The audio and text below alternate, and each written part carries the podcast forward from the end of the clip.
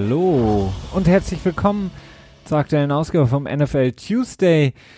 Kurz vor, zwei Wochen knapp vor dem Super Bowl, dem entscheidenden Spiel, um die hundertste Saison der NFL abzuschließen. Ein wahrscheinlich denkwürdiges Spiel, was wir erwarten dürfen, nachdem die beiden besten Teams sich aus den Playoffs durchgesetzt haben die Teams, die die letzten Spiele dominiert haben, vor allen Dingen die Championship Games am vergangenen Sonntag dominiert haben, werden nun also im Super Bowl in Miami am 2. Februar die 49ers auf die Kansas City Chiefs treffen. Kansas City in dem Spiel das Heimteam und ähm, das müssen wir natürlich besprechen. Die beiden Spiele am vergangenen Sonntag müssen wir besprechen, wie es dazu gekommen ist, dass nun eben äh, San Francisco und Kansas City sich gegenüberstehen. Was wir von dem Spiel erwarten können, da haben wir jetzt natürlich ein bisschen mehr Zeit, denn auch in der kommenden Woche werden wir natürlich dementsprechend auch da die aktuellen Entwicklungen uns anschauen, nochmal auf das Spiel genau schauen. Und dann haben wir noch, wie ihr das von uns gewohnt seid, so ein paar andere Themen, lieber Christian, damit ein Hallo an dich, die wir besprechen müssen, denn äh, wenn sich jetzt diese beiden Teams, San Francisco und Kansas, natürlich ganz, ganz, ganz besonders auf diesen Super Bowl vorbereiten, sind all die anderen Teams natürlich schon längst in ihrer Offseason-Planung, in der Planung für das kommende Jahr und da gibt es natürlich nicht ganz so unspannende Themen, auf die wir natürlich auch einen Blick werfen müssen. Das machen wir diese Woche schon und logischerweise dann auch in der kommenden Woche, so dass ihr nicht nur für den Super Bowl versorgt seid, sondern auch für die dann etwas magereren Wochen ähm, zwischen Super Bowl, Combine, Draft, all das, was dann noch passieren wird, bevor dann die nächste Saison schon wieder vor der Tür steht. Das war ein ganz schön langer, ähm, langer Fillersatz von dir, so fast schon Filibuster, zu dem Moment, wo ich dann Hi Felix sagen Hi Felix. Ja, ich, ich saß die ganze Zeit hier auf heißen Kohlen und dachte so, wann kann ich endlich Hi sagen? Ja, genau. ja, Hi Felix, hi ihr da draußen, schön, dass ihr wieder eingeschaltet habt. Äh, das ist natürlich immer und ein bisschen... abonniert habt hoffentlich, dann müsst ihr nicht natürlich. einschalten. Ja, wobei ich wundere mich immer, häufig wird im Podcast dann gesagt, so ja, und abonniert uns und ich denke mir immer so, ja gut, das ist doch irgendwie jetzt nicht was, wo man irgendwie extra für jemanden für ähm, motivieren muss, denn wenn einem der Podcast gefällt, dann abonniert man den doch auch, oder? Aber ja gut, das ist ein anderes hörst Thema. Du nicht auch manchmal Podcasts oder hörst du nicht auch manchmal in Podcasts rein, die du nur nicht abonniert hast? Ja, aber immer, ja gut, vielleicht bin ich auch nicht der Maßstab, aber immer, wenn ich in einen Podcast reinhöre und denke, okay, den möchte ich häufiger hören, abonniere ich ihn auch. Ja. Also das ist für mich, das geht für mich einher. Ähm, aber manchmal hörst du vielleicht auch irgendwo rein und sagst dir so, na, ich bin mir nicht sicher, ob ich den jetzt abonniere. Hm, nö. Ja gut, aber dann würde ich ihn auch nicht abonnieren, wenn ich dazu aufgefordert werde. Ja. Naja, okay. Vielleicht haben wir viel wichtiger, Felix, ja. viel wichtiger, eine Frage, die ich mir am letzten Sonntag gestellt habe, ja. ist, hast du schon mal ein Slowfie gemacht? Äh, Nein, weil ich nicht das neueste iPhone habe, deswegen. Ach, das geht nur mit dem neuesten iPhone? Ja, ich glaube schon, ja. Ah, ich dachte, das wäre jetzt so, so ein, so ein äh, oder? Geht das auch Mac OS Lion Update oder so. Ich, ich weiß es nicht, ich habe es noch nie probiert. Ich hatte schon ähm, versucht, mich in ähm, hier bei meinem Kiosk des Vertrauens in die ähm, in die Kühlkammer in die, zu stellen. In den Kühlschrank zu stellen, äh, um Slowfie zu machen, aber nein, ah. bis jetzt habe ich es noch nicht geschafft. Äh, Werde ich dann vielleicht irgendwann nachholen. Äh, Bestimmt. Die Werbung fand ich auch echt richtig, irgendwie finde ich, find ich die ziemlich cool. Die sind ja eigentlich immer ganz cool. Äh, ja, ich meine, die mit dem Snowboard, die fand ich so, hm, nee, Ja, die war es so, ne? Aber gut, Apple, wenn sie eins können, dann ist es Marketing und Design und, äh, und Ästhetik, ne? Genau. Und ab und zu Aber was Lustiges. So viel zu Slowfie. Falls ihr äh, das neueste iPhone habt und irgendwie schon Slowfies gemacht habt, schickt uns doch mal. Ich bin, ich finde das äh, äh, etwas interessanter als äh, naja, als was, keine Ahnung. Ich finde es interessant. Kommen wir zum wichtigsten Thema natürlich dieser Episode, Christian. Wir stehen jetzt vor dem so unwichtigen Pro Bowl, um dann natürlich auf den Super Bowl zu kommen.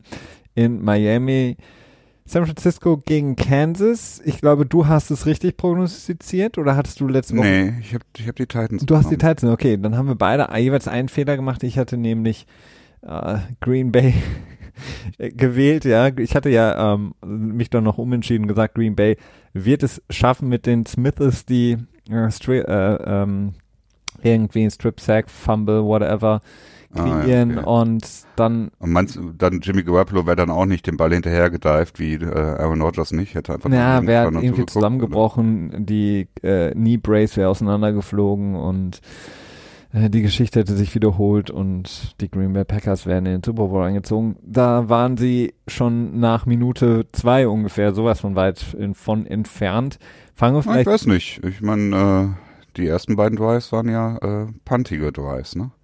Dann lass uns doch direkt mal starten mit dem Spiel der Green Bay Packers bei den San Francisco 49ers. 37 zu 20 gewinnen die 49ers das NFC Championship Game. Ganz besonders natürlich wurde der Grundstein gelegt zu Beginn des Spiels mit ähm, vor allen Dingen dem zweiten Quarter, in dem sie 20 zu 0 gewonnen haben, dieses Quarter, die San Francisco 49ers insgesamt 27 zu 0.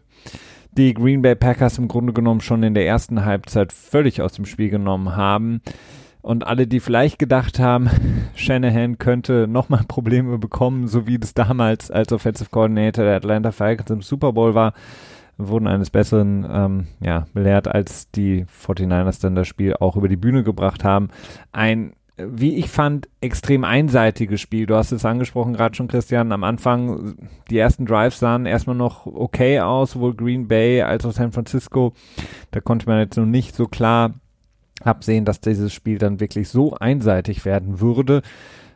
Im Endeffekt war es dann aber eine extreme Machtdemonstration auf beiden Seiten der 49ers. Ja, das kannst du, glaube ich, so sagen. Also speziell die zweite Hälfte äh, sehr kurz gehalten in Bezug auf, auf ähm, Drives beziehungsweise Possessions dann durch das Laufspiel. Das ist ja die, der große Vorteil des Laufspiels und ähm, wir können gleich vielleicht auch nochmal eine Diskussion darüber äh, führen, ob Analytics jetzt endgültig geschlagen sind und Oldschool Football gewonnen hat und die ganzen Zahlen-Nerds zurück in, den, in die Keller ihrer, ihrer Mütter gehen sollen und keine Daseinsberechtigung mehr haben. Äh, denn das Laufspiel ist ja jetzt in dieser Saison schon ähm, ja äh, erstaunlich auf jeden Fall. Mhm. Kannst du, glaube ich, schon sagen. Ähm, aber ja gut, das ist natürlich auch mit so einem leichten äh, Zwinker-Smiley von mir gesagt. Ähm, insofern, naja, aber das Spiel, du hast recht, es ist, es ist definitiv in der ersten Hälfte verloren gegangen für Green Bay, denn aus einem 27 zu 0 Loch wieder rauszugehen, äh, ist pff, extrem schwierig ähm, und äh, auch nicht mehr, kannst du eigentlich auch nicht wirklich erwarten. Ähm, was halt wirklich bezeichnend ist, ist halt mit welcher Leichtigkeit San Francisco laufen konnte, den Ball äh, und mit welchen Running Backs schlussendlich sie das auch können, ne? Denn ja. wir dürfen nicht vergessen, McKinnon, der seit zwei Jahren ist sich auf der Injured Reserve. Naja, gemütlich will ich jetzt nicht sagen, das ist sehr despektierlich, denn ich äh, glaube nicht, dass er es sich da gemütlich macht. Er wird auch viel arbeiten, hat halt einfach nur Verletzungspech gehabt, aber hat eine Menge Kohle bekommen als Starting Running Back für die 49ers und äh, konnte leider noch nicht wirklich was abliefern für sie. Aber äh, Joachim Mostert, der ähm, tja, wirklich rumgebounced ist von Team zu Team und jetzt dann in San Francisco seine Heimat gefunden hat. Ich glaube, in sieben Teams war, äh, bevor er bei den 49ers gelandet ist. Und vor allen Dingen, und wie viele Snaps hat er bei den sieben Teams? Ich glaube, kannst du an einer Hand acht. abzählen, ja? Ich glaube, acht Snaps Doch hatte er, äh, acht Running Snaps. Ja, ja, fast. An zwei Händen. Das ist, äh, ja. das qualifiziert sich auch in dem okay. Bereich, dass du das noch so sagen kannst. Und ähm, ja, es ist einfach, das Blocking, das One-Blocking von den 49ers ist einfach wirklich ähm, äh, superb, äh, würde ich sagen wollen. Ja. Ähm, also wie viele Yards bevor Contact quasi schon erzielt werden können. Das macht es natürlich dann auch für, naja, ich will jetzt nicht Jag sagen, also Just Another Guy, mäßige Running Backs möglich, so großartige Spiele zu haben. Das ist dann vielleicht auch ein bisschen dispe zu despektierlich, aber ähm, ich glaube, dass einige Running Backs einen ähnlich großen Erfolg hätten haben können. Das glaube ich mit Sicherheit auch. Also ähm, Ray Mostert ist mit Sicherheit, hat er da etwas für ihn das perfekte sozusagen zu Hause gefunden in San Francisco in einer Offense, die generell sehr, sehr viel Wert darauf legt, ihre Zone-Running-Schemes, die wir schon so ein bisschen von den Rams im letzten Jahr so sozusagen so eine Renaissance erfahren haben, plus jetzt eben von Shannon nochmal weiterentwickelt wurden, plus einfach auch die Möglichkeit mit dieser O-Line auf die sie ja sehr viel Wert gelegt haben, beziehungsweise offensichtlich auch eine sehr, sehr gute Talent Evaluation gemacht haben, nicht nur über den Draft, ja, sondern steckt auch, auch viel drin, ne? Also ja. das ist, du hast Joe Staley eigentlich wirklich einen der besten Tackle der Liga. Den man ähm, halten konnte. Das gab ja da genau. vor Jahren, darf man nicht vergessen, die ähm, Idee von ihm selber auch in den Ruhestand zu gehen, als ähm, naja, bei San Francisco wirklich gar nichts zusammengepasst hat mehr. Er auch mit Verletzungen zu kämpfen hatte und der dann überlegt hat, okay, soll ich jetzt überhaupt noch meinem Körper das Ganze antun und dann wurde wohl von Shannon als auch Lynch gesagt, so komm, wir haben hier was ganz, ganz Großes am Start und dann nochmal er überzeugt wurde weiterzumachen, dann holen sie Tomlinson von Detroit, der glaube ich ein First-Round-Pick war, wenn ich mich richtig ja, erinnere. Ja, 28 in 2015, ja. Da relativ enttäuscht hat und äh, ja, für im Grunde genommen dann, wenn man sich jetzt anschaut, dass er zu den besten Guards in dieser Liga, in dieser, in dieser Saison auf jeden Fall auch gehört, ähm, für ein Apple und ein Ei ihn ertraden konnte. Dann hat man natürlich dann auch Glinchy. Das sind natürlich auch extrem gute Leute in dieser Line und dann hat man, so wie du es eben gesagt hast, unglaublich viel Potenzial, Räume zu schaffen in diesem Zone-Scheme, was sie gerne laufen und vor allen Dingen auch, du hast es angesprochen, Mostert, der hatte teilweise das First Down, bevor er den ersten Kontakt genau. hatte und dann hatte er ja. häufig auch nur nicht mal einen Kontakt, sondern konnte quasi mit dem ersten Move den ersten Verteidiger auch austanzen und da ist er natürlich prädestiniert für oder ein sehr, sehr guter Running Back, weil er eben eine extreme Schnelligkeit hat, diese Lateral Quickness hat, äh, dass er eben sehr, sehr schnell auch Leute sozusagen auf die falsche Bahn führt und im Grunde genommen teilweise überhaupt gar nicht getoucht wurde und zwei, drei ähm, Verteidiger austanzen konnte. Und das war im Grunde genommen schon, ich weiß es nicht. Ich habe mich die ganze Zeit gefragt, ist es mehr San Francisco oder ist es einfach Green Bay, die absolut nicht ähm, da waren im Spiel? Also, keine Ahnung, die nicht überhaupt keinen Zugriff bekommen haben. Also meines Erachtens, also Green Bay war halt einfach nicht ein starkes Team in diesem Jahr. Ne? Mhm. Das ist, glaube ich, der der wichtigste Punkt dabei. Also es gibt auch einige äh, Stats-Aggregatoren, seien es jetzt Football Outsiders oder so, die sich darüber Gedanken gemacht haben, ob Green Bay das wohl schlechteste 13 zu 3 Team äh, aller Zeiten gewesen ist. ähm, aller Zeiten, das ist immer gut. ja, es ist halt immer schwierig, wenn, wenn du quasi den Sport Football in Zahlen abbilden willst. Äh, es gibt halt bis jetzt noch keine perfekte Möglichkeit dafür. Mhm. Aber Green Bay ähm, und vor allen Dingen, was hast du davon, wenn du das schlechteste 13 zu 3 Team aller Zeiten bist? Ne? Inwiefern ist das dann übertragbar quasi auf die Qualität des Teams generell? Aber Green Bay hat halt äh, ja viele große Fragezeichen nach äh, Davante Adams und Aaron Jones kam da nicht mehr viel. Ich meine, Kumuro und ähm, Lazard. Lazard, genau, das sind so zwei, zwei Receiver, die so irgendwie aus dem Nichts kamen und irgendwie auch äh, zu Recht aus dem Nichts kamen dann. Ja.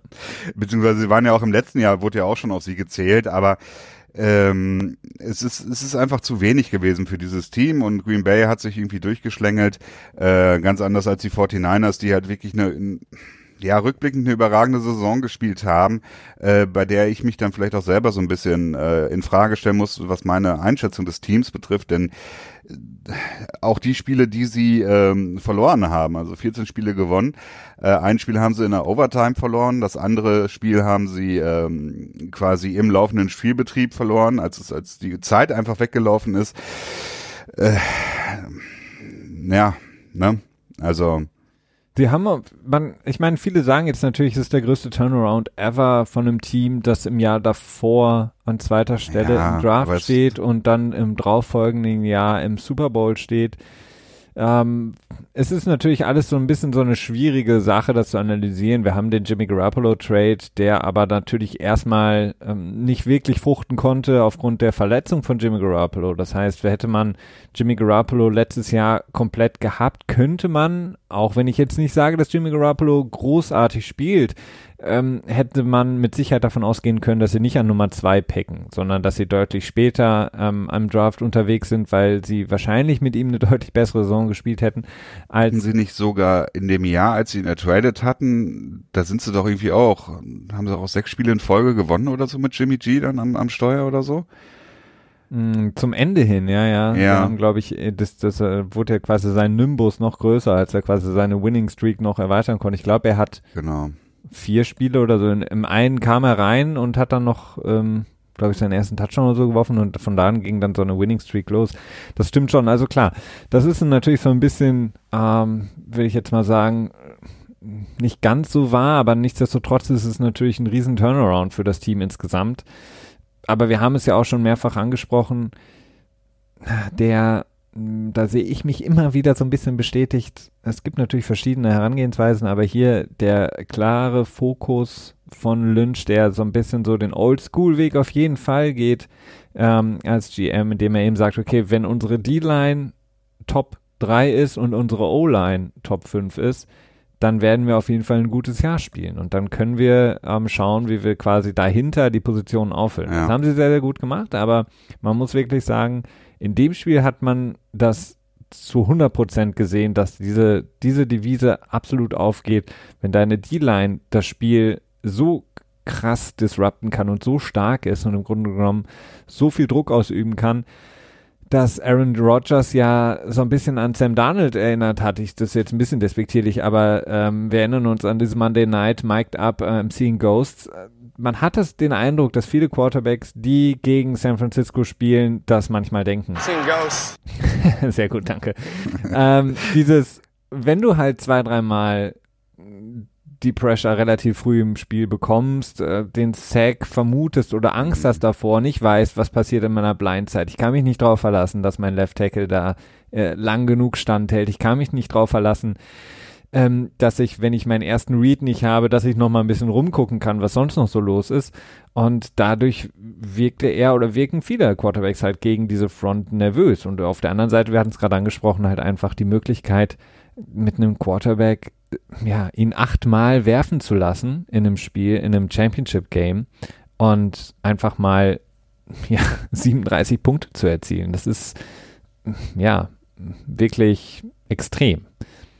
Ja, auf jeden Fall. Ähm, was auch schon bezeichnet ist, dass, dass die Offensive Line der Green Bay Packers ja auch schon einer der besten der Liga ist im Prinzip. Ne? Ja. Und äh, ein starkes Jahr auch hatte und ähm, die 49ers wirklich mit ihren von vor einfach so viel Druck ausüben konnten. Das macht's halt auch einfach verdammt schwierig. Dann gab's noch so vereinzelt mal Blitze, die dann auch voll eingeschlagen sind. Ne? Der Fumble. Also insofern, ja. bitte? Zum Beispiel der Fumble war, ähm, war ein Safety-Blitz, ne? oder? Der Strip Sack? Ja, ja, ja, ja. Im, in der ersten Halbzeit. Ja, ich meine schon, ja. Ja. ja. Ähm, das ist halt schon, ja, das ist, natürlich ist das ein Mittel zum Erfolg und das ist im Prinzip auch das, was du eigentlich äh, seit Jahren sagst, ne? Von, von der Mitte, äh, von der Mitte hin nach außen hin aufbauen, ne? Also den Fokus als, als Teambuilder quasi darauf zu legen, erst mit den, äh, mit den Trenches anzufangen, mit den Lines anzufangen und von dort dann weiterzuziehen. Ähm, ich weiß nicht, ob das wirklich ein Patentrezept per se ist, äh, oder ob es da nicht einfach verschiedene Möglichkeiten gibt, ob du Sachen vielleicht auch nicht mit einem Scheme vielleicht auch ähm, coachen kannst und ähm, quasi Defizite kaschieren kannst, ne? Mhm. sprich wenn du jetzt nicht so die beste Offensive Line hast, aber grundsätzlich äh, hat sich das in diesem in diesem Team der 49ers auf jeden Fall ähm, gezeigt, dass sie damit sehr erfolgreich sein können mit Jimmy Garoppolo und einem Quarterback, der äh, ja, wo noch keiner wirklich weiß, wie gut er ist. Ne? Also mhm. wir wissen, dass er zumindest ein guter Game Manager ist. Ähm, ja. und, und, das ist eigentlich schon so in dem, in diesem, in diesen Sphären, in denen wir da uns eigentlich bewegen, ist es ja schon fast im Grunde genommen so ein, ich will nicht sagen, ähm, abwertend, aber es ist, wenn man über so einen Quarterback sagt, okay, ist ein guter Game Manager, heißt er im Grunde genommen nichts anderes als, er versaut halt nicht. Ja. Und, aber, ja gut, aber das ist ja auch schon viel wert. ja. Ich glaube, da ist einfach die, die Wahrnehmung des, des, äh, des Wortes Game Manager vielleicht auch nicht ganz akkurat, denn wie viele Quarterbacks schaffen es, irgendwie total bescheuerte Picks zu werfen? Okay, ich meine, das kann Jimmy G auch. Das haben wir ja. bei ihm auch schon gesehen. Vielleicht ist er dann auch nicht unbedingt ein Game Manager, weil er durchaus auch in der Lage ist, äh, total unverständliche Picks in Folge zu werfen, so, ne? Mhm. Ähm, ja, ich, es ist, es ist schwer einzuschätzen. Also es ist auf jeden Fall sehr spannend zu sehen, wo die Reise mit Jimmy Garoppolo weiter hingeht. Ähm, äh, ob das, ja, ob der, der Erfolg mit dem Mr. Action Running Games und so weiter, Endarounds und so, ob das in der nächsten Saison noch weiter so zu führen ist, ähm, ob da nicht schlussendlich so die 6-1-Front, die Bill Belichick dann quasi eingeführt hat, beziehungsweise ich glaube, Matt Patricia war das bei den Lions im letzten Jahr, der das erste Mal den Rams so Probleme bereitet hatte, ne? Mhm mit der ähm, sechs äh, Down Lineman Front quasi gegen das Low-Spiel, ähm, ob das dann nicht vielleicht auch für für San Francisco dann so äh, das Kryptonit werden kann im Super Bowl. Ähm, allerdings äh, ist Kansas City jetzt auch nicht unbedingt die beste One-Defense, wenn man sich die vergangene Saison anschaut. Insofern ist das eigentlich auch wieder so ein Mismatch. Aber äh, ja, es ist, ähm, es ist erstaunlich, ne? Also also, sechs Pässe, ne? Sechs Pässe. Sieben, sieben hat er an, ne, doch sechs hat er, stimmt, acht. Sechs von acht. acht, acht mhm. sorry, du hast recht, acht Versuche, sechs, sechs erfolgreiche Pässe für 77 Yards. Aber warum solltest du auch mehr werfen, wenn du quasi so ungefähr gefühlt mit jedem Laufen First, äh, First Down erzielen Ja, aber kannst, da habe ich mich halt eben auch gefragt, das war im Grunde genommen so der Moment in dem Spiel, als ich mir so ein bisschen gedacht habe, okay, ist es jetzt wirklich San Francisco oder ist es einfach Green Bay, die irgendwie gefühlt überhaupt nicht aus den Startlöchern können, kommen, die gefühlt auch ich, ich hatte das Gefühl, total schlecht vorbereitet waren. Ich glaube, sie hatten eine Stretch, die San Francisco 49ers, in der sie irgendwie, weiß nicht, 12, 13 Runs hintereinander hatten oder sogar noch mehr. Ich, bin mir nicht mehr ganz sicher. Ich, glaube, Jimmy Garoppolo hat zwischenzeitlich, äh, zwischen zwei Pässen lagen mal anderthalb Stunden reale Zeit. Ja, und da habe ich mich halt dann ein, zwei Mal schon gefragt, warum Green Bay nicht versucht, in so einem Spiel, in dem es im Grunde genommen um alles und nichts geht, in dem man schon relativ stark zurückliegt, einfach voll Power das Laufspiel zu verhindern. Aber sie haben trotzdem ganz, ganz viel noch mit ihren Safeties relativ weit draußen gestanden, also ja. ähm, sehr tief gestanden, im Grunde genommen ist das so klischeemäßig die Einladung an das gegnerische Team zu laufen. Und da habe ich gefragt, okay, haben sie einfach ähm, einen übertriebenen Stolz in ihre Front zu sagen, okay, irgendwann werden wir den Lauf schon stoppen, weil sie halt konnten es nicht. Und ich hätte mir halt irgendwann gewünscht, dass sie quasi einfach mal die Goal-Line aufs Feld bringen und sagen, okay, dann wirf doch. Ich meine, Jimmy G hatte in dem Spiel dann, du hast es gerade angesprochen, stundenlang nicht geworfen, dann zwing ihn doch zu werfen in der Hoffnung, dass er vielleicht einfach so ein bisschen eingeschlafen ist, was das angeht. und vielleicht dann, ähm, aber ich meine, was hast du zu verlieren? Dann meinetwegen kommt ein Play-Action-Pass auf whatever, ja. Emmanuel Sanders oder Debo Samuel, die dann eben den Touchdown erzielen, aber who cares? Das Spiel ist sowieso im Grunde genommen für dich verloren, aber versuch es doch wenigstens. Versuch doch wenigstens einmal den, den Lauf wirklich mit aller Macht zu stoppen und bring meinetwegen deine Goal-Line-Defense in der Mitte des Feldes aufs Spielfeld und sag einfach, okay, wenn ihr jetzt laufen wollt, dann probiert's halt nochmal, aber wir lassen uns jetzt nicht komplett überrennen. Und da habe ich mir halt einfach so gedacht, so Mike Patton oder LeFleur, ich weiß nicht, wer dann da Ultimate den Call macht, aber keine Ahnung, da, da war ich irgendwie so ein bisschen sehr schockiert. Ja gut, ich, wir dürfen noch nicht vergessen, das Spiel war halt nach der ersten Hälfte auch einfach irgendwie vorbei. Ja. Ne? Also da hast du dann noch so eine Hail Mary zweite Hälfte, wo du dann vielleicht hoffen kannst, noch irgendwie ein bisschen mit Magic von Aaron Rodgers was zu erreichen, äh, indem er dann halt wirklich seine, seine, seine Großartigkeit da mal vielleicht abrufen kann. Ähm, aber ja, also das ist halt so ein, so ein klassisches äh, Halftime-Adjustment-Ding, was, was ich mir dann da in dem Moment vorstellen könnte. Und ja, da war es dann halt vielleicht auch einfach schon zu spät dafür, ne? Ja, mit Sicherheit. Aber wie gesagt, deswegen hätte ich mir halt einfach ein bisschen mehr gewünscht in dem Moment, dass man eben sagt, okay, ja, keine Ahnung, wir probieren jetzt einfach mal alles. Sollte, sollte nicht sein. Die sind dann, wie gesagt, untergegangen. Wir müssen einfach auch nochmal, weil es so extrem war und äh, auch so besonders war, die, die einmal die Zahlen von Maustad noch auf jeden Fall nochmal hier kurz verkünden. 29 Attempts, Rushing Attempts, 220 Yards und vier Touchdowns. Das ist im Grunde genommen, ja, ich glaube, Kenyon Drake hatte diese Saison auch mal so ein Vier-Touchdown-Spiel, kann das sein? Äh, aber diese 220 Ach ja, Yards. da haben wir im Fantasy verloren, ja, ne? In einem NFC äh, Championship Game, vier Touchdowns. Ich glaube, das ist das, ähm, ich glaube, die zweitmeisten äh, Playoff ähm, Rushing Yards ever gewesen, ne? Hinter Eric Dickerson, glaube ich.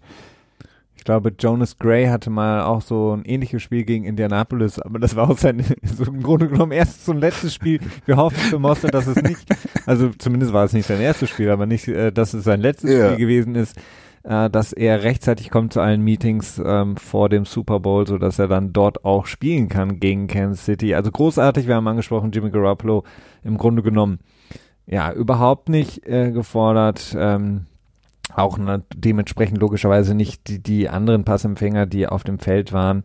Ähm, sowohl Kittel als auch Sanders, Bourne hatten alle nur, ich glaube, eine oh, Kittel hätten wir auf jeden Fall schon eher erwähnen müssen. Spätestens in dem Moment, wo wir die Offensive Line so gelobt haben für das One-Blocking, da ist natürlich ähm, George Kittel auch ein großer, großer Faktor drin. Ne? Absolut. Und auch da muss man natürlich dann auch dem Team ähm, Lob aussprechen. Du hast es, glaube ich, vor vorletzte Woche oder in, zu Beginn der Playoffs mal gesagt, die sozusagen das Draftkapital, was in der D-Line steckt, also dass man da quasi mhm. natürlich auch, klar, man kann nie sicher sein. Ähm, Tomlinson ist ein gutes Beispiel in der O-Line, der in äh, Detroit eben keinen Erfolg hatte, jetzt eben sehr, sehr großen Erfolg hat. Man kann nie sicher sein, selbst wenn man in der First Round, äh, in, der First, in der ersten Runde im Draft einen D-Liner, äh, whatever, oder einen Guard, Tackle, was auch immer holt, dass die dann auch wirklich einschlagen, nur weil man sie in der ersten Runde holt. Aber bei denen, ja, die sie, äh, das sind natürlich auch Top 5 Picks. Genau, bei denen, haben. die sie da in der ersten Runde geholt haben, die San Francisco 49ers, muss man wirklich sagen, konnten sie kaum viel falsch machen, aber Kittel ist natürlich auch so ein ähm, jemand, den haben sie, glaube ich, in der dritten Runde gedraftet. und, Sogar vierte? Oder dritte oder vierte Runde. Das heißt, da hatten sie wirklich ein sehr, sehr gutes Auge, ein sehr, sehr gutes Händchen, ihn da zu draften. Einer der ähm, Fünfte ja, sogar vielleicht sogar besten äh, Tight momentan in der Liga. Das ist Geschmackssache, ob man da jetzt eher Travis Kelsey, den sie im Super Bowl sehen werden, ähm, den Credit gibt oder eher Kittel. Kittel mit Sicherheit der ja, vielleicht komplettere von beiden, weil er eben auch so viel im Laufspiel eingesetzt wird und eingesetzt werden muss, teilweise eben Defensive Ends alleine ohne Hilfe blockt aus dem Spiel nimmt. Also schon wirklich ein sehr, sehr besonderer Tight End. Oder? Ja, ich war mir gerade nicht sicher, ob ich dazu was sagen soll. Äh, meines Erachtens sogar derzeit der beste Tight der Liga. Denn ich lege sehr viel Wert darauf, dass ein Tight eben nicht nur ein, ein, großer Wide Receiver ist, sondern eben auch in der Lage ist, in der Line zu blocken. Und ähm, das ist jetzt ähm, Kelseys Forte nicht unbedingt. Also ich will nicht sagen, dass er völlig unfähig ist, aber das ist sicherlich nicht der Ort, wo er sein Geld verdient. Wir werden natürlich sowohl heute noch gleich, wenn wir das zweite Spiel besprochen haben, den ersten Ausblick wagen. Wir haben nächste Woche noch, wo wir noch ein bisschen drüber sprechen können, über die Dinge, die uns zum Super Bowl einfallen, uns wichtig erscheinen. Wir wollen aber natürlich auch zumindest noch mal kurz auch schauen auf die Verliererteams an diesem Wochenende. Wir haben es jetzt gerade eben angesprochen, Green Bay, die wirklich einen ganz, ganz schlimmen Sonntag erleben mussten. Bestimmt nicht das, was sie sich erhofft haben. Im Grunde genommen fast noch schlimmer als die Regular Season Niederlage ähm, in äh, diesem Jahr gegen äh, San Francisco. Wie, wie bewertest du die Saison und was siehst du für Green Bay? War das jetzt so ein bisschen das Einläuten einer neuen Ära, nicht nur durch den neuen Headcoach, sondern auch, dass man eben im Front Office andere Sachen gemacht hat, mehr in der Free Agency gemacht hat. Wir haben über die Smiths viel gesprochen. Glaubst du, dass es ähm, der das neue Green Bay sein wird und mit Aaron Rodgers, dass sie da nochmal zeitnah die Chance haben werden auf den Super Bowl? Ähm, ja, auf jeden Fall. Ich meine, das ist halt der große Vorteil, wenn du einen der besten Quarterbacks in der Liga in deinem Team hast, dass dann ähm, ein Rebuild on the fly vielleicht auch von Saison zu Saison möglich ist. Mhm. Äh, wenn ich mir die Liste der der Free Agents anschaue bei Green Bay, da ist natürlich äh, relativ weit oben Brian Bulaga, wo nicht ganz sicher ist. Er hat doch selber schon so ein bisschen angedeutet, dass er vielleicht doch weggehen würde, so wie, wie ich das interpretiert habe von, von den Packers. Das ist ähm, der Right Tackle für alle, die genau. sich jetzt vielleicht fragen. Dann ähm, der Rest ist jetzt, was die Free Agents angeht, nicht so wichtig. Hast du Leute wie äh, Geronimo Allison. Ja. Kenny Clark finde ich noch ganz interessant. Nose Tackle, der glaube ich sechs Sacks auch hatte in diesem Jahr. Ähm, und ähm, ich glaube auch viele Tackles, also der einen guten Job gemacht hat in der Interior auf jeden Fall. Der ist Free Agent? Ich glaube, ähm, nee, bei mir ist er ja nicht aufgelistet. Zumindest, okay, dann doch noch nicht. Ich habe nur was gelesen, dass es da um, um Contract Negotiations geht. Könnte natürlich auch sein, dass es vielleicht eine Verlängerung oder so. Eine Verlängerung ist. Aber insofern ist jetzt was, ähm, Trayman Williams wird Free Agent, das sind jetzt alles, das ist jetzt nicht so, okay, Blake Martinez, oh ja, das wird natürlich eine interessante Situation werden, wie es sich bei ihm entwickeln wird. Ähm, Cap-mäßig sind sie jetzt allerdings auch nicht so super komfortabel aufgestellt. Ich glaube, sie gehen mit äh, um die 30 Millionen in die Free Agency hinein. Äh, da muss natürlich noch ein bisschen für den Draft was weg und so weiter. Also da können sie jetzt nicht die riesigsten Sprünge machen. Ich habe jetzt natürlich nicht geschaut, was da unter Umständen noch für Cap-Casualties entstehen können. Ähm, aber ja, es ist auf jeden Fall ein Team, das weiter dabei bleiben wird. Die AFC, äh, NFC North ist natürlich auch eine relativ spannende Division. Ähm, naja, vielleicht auch doch nicht. Ne? Detroit, keine Ahnung, ob die jemals wieder die Kurve kriegen werden. Äh, ich meine, Matt Patricia wurde ja jetzt, glaube ich, bestätigt fürs nächste Jahr als weiter nochmal, dass er weitermachen kann als Head Coach. Äh, Wie es mit den Bears aussieht, äh, mit, mhm. mit Stubisky, naja. Solange mit Stubisky da ist, ähm, hast du immer eine ja. gute Chance eigentlich. Ja, aber es ist natürlich schwierig ähm, für die Bears von ihm loszugehen, ne? Denn äh, Draftkapital ist jetzt nicht so wirklich da nach dem Khalil Mack Trade und Capspace sind sie glaube ich auch relativ dicht dran. Äh, und die Vikings ist natürlich auch so ein bisschen ein Fragezeichen, wie geht's weiter mit Kirk Cousins? Ein Jahr ist er noch unter Vertrag, ähm, aber es, ich habe schon ein paar Leute gehört, die gesagt haben, ob die Vikings ihn nicht vielleicht wegtraden wollen. Weiß ich nicht. Äh, naja, gut. Äh, glaub, aber die, die Anderson. Ja, so, wir sollten nicht so viel über Kansas, ach, über Minnesota sprechen. Ich wollte gerade was zu Kirk Cousins sagen, aber bleiben wir bei Green Bay. Kirk oder Kirk? Kommt drauf an. Ja, also es ist ähm, Green Bay ist, glaube ich, nicht unbedingt schlecht aufgestellt. Wenn sie sich gut verbessern können, dann ähm, haben sie durchaus auch die die Chance, einen, einen Playoff-worthy-Team an, an Start zu bringen. Und sobald du in dem Playoff bist, hast du auch die Chance, den Super Bowl zu gewinnen. Ne? Das ist äh, äh, One-Game-Season und so weiter. Da kann alles passieren. Also ist äh, für Green Bay, glaube ich, nicht äh, an der Zeit zu ähm, in Panik zu geraten. Definitiv nicht.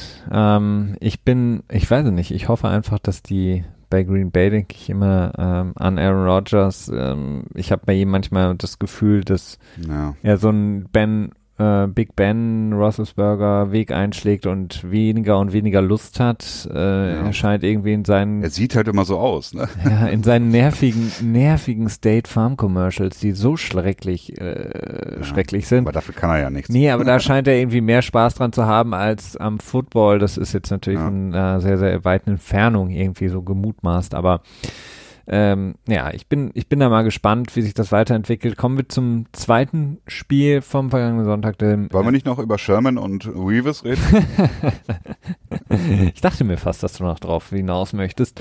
Ähm, Nein, müssen wir aber Sherman, ja, im Grunde genommen hat Sherman ja, seitdem er ähm, mit seinem All-Pro äh, Siegeszug äh, vor ein paar Wochen ähm, unterwegs war, viel auch ja, Kritik einstecken müssen, dass viele gesagt haben, okay, er war schon immer ein Produkt des Systems, ähm, er hat jetzt nie wirklich das gemacht, was die großen Corner in den letzten Jahren oder wofür sie eben standen. Und jetzt hat eben Darrell Reeves sich auch eingereiht und hat eben gesagt, okay, ähm, er ist nicht der. Versteck dich nicht hinter deiner Cover 3 Zone. Genau, versteck dich dahin nicht. Sei dahinter. ein Mann und äh, spiel Man to Man. Man to Man und folge dem sozusagen besten Receiver. Es ging natürlich darum, dass er nicht ähm, komplett Devante Adams nur gedeckt hat in dem Spiel, sondern eben im System treu geblieben ist.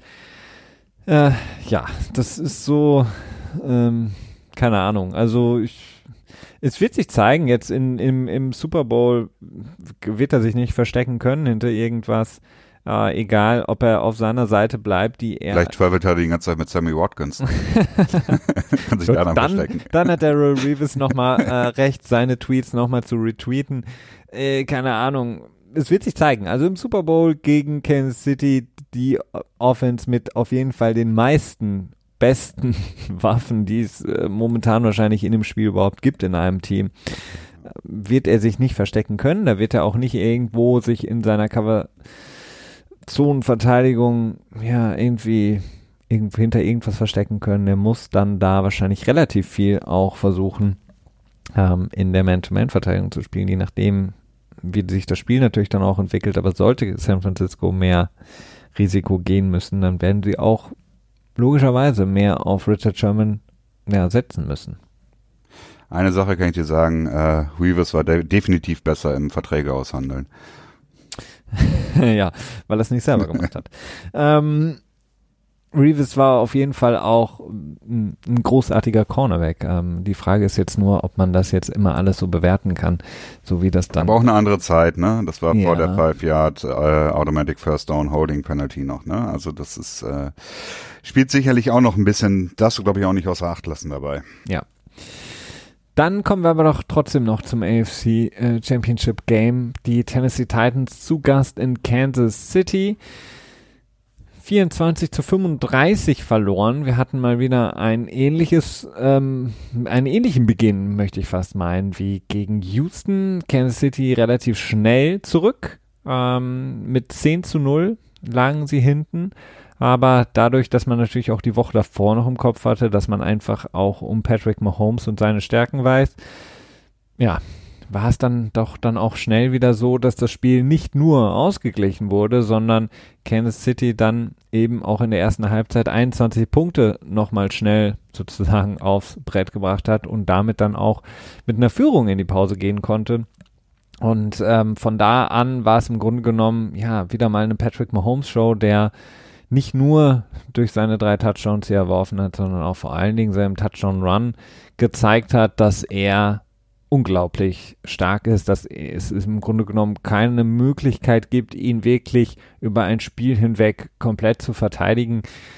Und er einfach natürlich auch viele Kritiker, die eben sagen, okay, gib irgendeinem anderen großartigen Quarterback in dieser Liga quasi diese Offense, ähm, dieses Skill-Position-Spiel, also diese Wide Receiver, diesen Tight End, äh, die recht solide Line, dann werden die gleichen Zahlen sozusagen produziert werden von auch anderen Quarterbacks. Mag sein, wissen wir nicht, können wir nur spekulieren. Das Einzige, was wir wissen, ist, dass Patrick Mahomes ja großartig spielt und vor allen Dingen jetzt auch in den Playoffs ja atemberaubende Leistungen abliefert. Ja, definitiv. Da kannst du, glaube ich, nicht äh, drum herum reden. Das wird sich mit der Zeit zeigen, denn ich glaube, es wird schwierig werden für die äh, für Kansas City in den nächsten Jahren dieses ähm, Plethora. Was heißt das auf Deutsch? Dieses, dieses äh, na, diese, diese Schwämme, die, Schwämme, glaube ich, ne? Diese Schwämme an an an Skill Positions äh, Spielern quasi. Ansammlung. Äh, Ansammlung. Vollversammlung ja. von super guten Wide Receiver. quasi aufrechtzuerhalten, denn äh, Mahomes wird seine, tja, da wird immer viel drüber spekuliert, ob er dann der erste 40 Millionen Dollar Quarterback sein wird oder nicht. Ähm, aber er wird viel Geld bekommen ja. Äh, und das auch völlig zu Recht. Und dann wird es natürlich schwieriger werden, dann äh, solche Leute wie Sammy Watkins unter Vertrag zu nehmen. Mhm. Äh, da und dann werden schon drauf, oder? ja, Auf den neuen Vertrag, den Sammy Watkins dann bei irgendeinem anderen Team unter äh, annehmen ja, muss. Also ich weiß, dass er zu dieser Cap-Nummer wird er im nächsten Jahr, glaube ich, nicht zurück sein bei Kansas City. Definitiv. Auch wenn er jetzt nicht aber das, das Interessante ist ja, ich habe mir das eben auch gedacht, okay, wie lange kann Kansas City im Grunde genommen diese Spieler zusammenhalten. Jetzt haben sie ja traurigerweise ja, Tyreek Hill verlängert, ein Spieler, dem wir auch häufig gesprochen haben, zu Recht drüber, drüber gesprochen haben, weil er eigentlich keinen äh, Platz mehr in dieser Liga verdient hat und eigentlich auch nicht mehr unter Vertrag genommen werden dürfte und schon gar nicht verlängert werden dürfte. Kansas City hat es gemacht. Ähm, aber selbst wenn sie beispielsweise jetzt Sammy Watkins, der ja, ich glaube, jetzt seinen ersten Touchdown wieder gefangen hat seit Woche, seit weiß Woche ich nicht. Eins. Ja. Ähm, wenn sie von ihm loskommen, von dieser großen Cap-Nummer, dann haben sie mit McCall Hartman den nächsten Rookie, der im Grunde genommen, ja, jetzt sage ich mal etwas übertrieben gesprochen, nichts verdient und damit im Grunde genommen die Offense auf dem gleichen Level halten kannst, ne? Ja, möglicherweise. Also klar, natürlich. Also die haben schon ein Auge dafür für Talent, ähm, beziehungsweise natürlich auch eine gewisse ähm, äh, Dickfälligkeit, was äh, Off-Field-Issues angeht, vielleicht auch. Ja, der ist weißt, was ich halt scheißegal, ne? Also so Brad Veach äh, ist jetzt nicht so ein Typ, der sagt, okay, diesen Spieler draft ich nicht, weil er das und das gemacht hat. Ähm, zumindest erweckt es den Anschein und es ist in vielerlei Hinsicht bestätigt worden. Aber naja, äh, grundsätzlich ja, klar. Aber ich glaube schon, das ist natürlich eine Sache, wo ich dann immer sage, die, die Großartigkeit, die Patrick Mahomes im Moment an den Tag legt, ist eine Sache, die äh, im Moment da ist. Ich aber halt für die wirkliche Großartigkeit einen längeren Zeitraum brauche. Verstehst du, was ich sagen will? Ja. Ähm, Was, ich, was, was würde dich überzeugen? Jetzt der Super Bowl-Sieg? Ähm, Nö, also das plus noch würde halt nochmal das Bild unterstreichen von jetzt, dass er im Moment halt einfach zwei, unglaublich gut ist. Noch nächstes Jahr nochmal Super Bowl-Sieg, würde es dich dann überzeugen? Nee, also für mich ist das auch gar nicht mehr unbedingt nur Super Bowl-Sieg oder Bust, sondern einfach nur, dass er das Play, was er jetzt hat, ähm, replizieren kann später nochmal. Ne? Mhm. Denn schlussendlich ähm, kannst du als einzelner Quarterback deines Teams nicht, du kannst nicht dafür sorgen, dass dein Team gewinnt. Das geht halt einfach nicht, denn es gibt auch zu viele andere Faktoren. Du weißt halt nicht, gegen wen du spielst auf der einen Seite, da hast dann auch immer noch eine Defense, wo du gar nicht mit dabei bist. Du kannst Passempfänger haben, die Bälle droppen links und rechts. Ich meine, das hatten wir jetzt auch in diesem Spiel ein paar Mal gehabt. Ähm, du kannst ähm, Kickoff-Returner haben, die den Ball fummeln oder so, ne? Und deswegen geht es mir nicht darum, Super Bowl oder Bust, um die Großartigkeit von ähm, Patrick Mahomes zu unterstreichen, sondern einfach darum, dass er über einen langen Zeitraum eine ähnlich äh, hohe, auf einer ähnlich hohen ähm, Level konstant abliefern kann. Das ist für mich das Entscheidende. Was man auf jeden Fall sagen kann, seitdem er abliefert, seitdem er in der Liga ist, seitdem er startet, hat kein Quarterback, muss man schon fast sagen, annähernd so gut gespielt wie er über diesen ja. Zeitraum. Ne? Also in dem Zeitraum, in dem er spielt, ist er wirklich unangefochten die Nummer eins. Er ist wirklich, naja, die sozusagen äh, die, die das personifizierte Franchise-Quarterbacking, ähm, weil er im Grunde genommen im Gegensatz so ein bisschen zu, so ein bisschen im Gegensatz zu dem Gegner im Super Bowl, den San Francisco 49ers, das Team wirklich auch trägt. Ähm, und man hat manchmal den Eindruck, dass ähm, auch, ich will das nicht kleinreden, ähm, dass das Offensive Play Calling von Eric Bieniemy, aber auch natürlich von Andy Reid ist natürlich großartig. Das ist sehr, sehr ähm, neu manchmal, das ist ähm, spannend, das ist wirklich kreativ gemacht alles, aber Patrick Mahomes ist es halt auch der, der die Sachen am Leben hält und der auf mm. einem schlechten Playcall, der auch mal von Andy Reid oder Eric Bieniemy kommt, noch ein Play macht. Und auch das haben wir jetzt wieder in dem Spiel gesehen. Du merkst einfach, es ist halt einfach manchmal so, Dean Peace, der Defensive Coordinator, der jetzt übrigens dann doch wieder mal in, in Ruhestand, Ruhestand, gegangen geht, ja. ist ja. Äh, von den Tennessee Titans, hatte einen guten Plan auch gegen Kansas City, muss man sagen. Ja. Aber man hat dann gesehen, der Playcall der, ähm, von Kansas City passte überhaupt nicht, beziehungsweise Dean Peace hat das äh, vielleicht gerochen, hat es irgendwie erraten, hatte die perfekte Defense dafür und trotzdem ist Mahomes in der Lage, A, das Spiel irgendwie am Leben zu halten, doch noch den dritten, vierten Read zu bekommen, irgendwie rumzuscramblen und dann aus das, was wir schon gesehen haben, unglaublichen ja, Positionen heraus Bälle zu werfen, Die extrem, extrem akkurat zu werfen.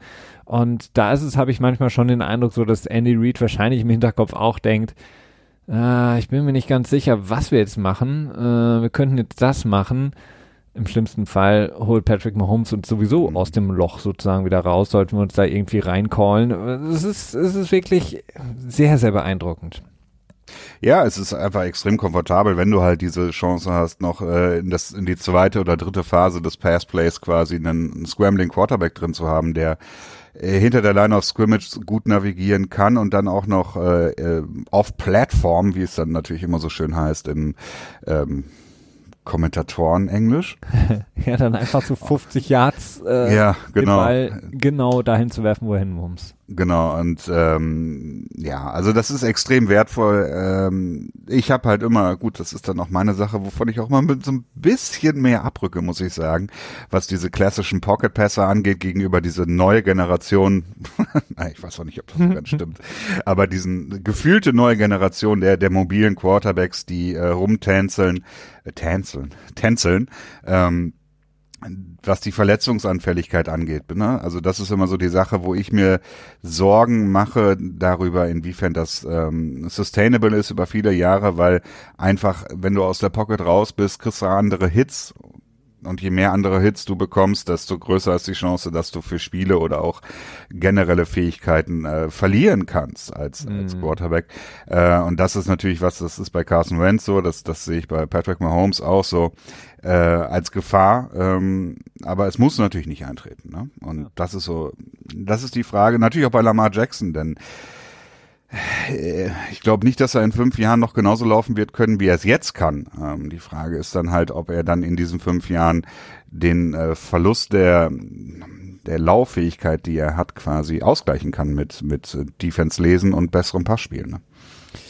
Man kann aber natürlich auch dagegen halten. Jetzt im Super Bowl ist mit Jimmy Garoppolo zwar einer der jüngeren Quarterbacks, der aber eher von der alten Schule ist, nämlich der klassische Pocket Passer, der eigentlich relativ wenig klassische Pocket Passer, der, ähm, der sich schon das, das ACL reißt, genau, wenn er läuft. Genau, der sich schon alles im Knie zerschossen hat. Patrick Mahomes hingegen, der auf bei einem in dieser Saison, das muss man auch dazu sagen, halt schon viele gedacht haben, okay, die Saison von Kansas City ist vorbei, als er sich die Kniescheibe ausgekugelt stimmt, ja. hat. War das eine aus, ausgekugelte Auskugeln, Kniescheibe? Ja. ja. Mhm. Eine Sache, die ich mir ähm, gar nicht vorstellen kann.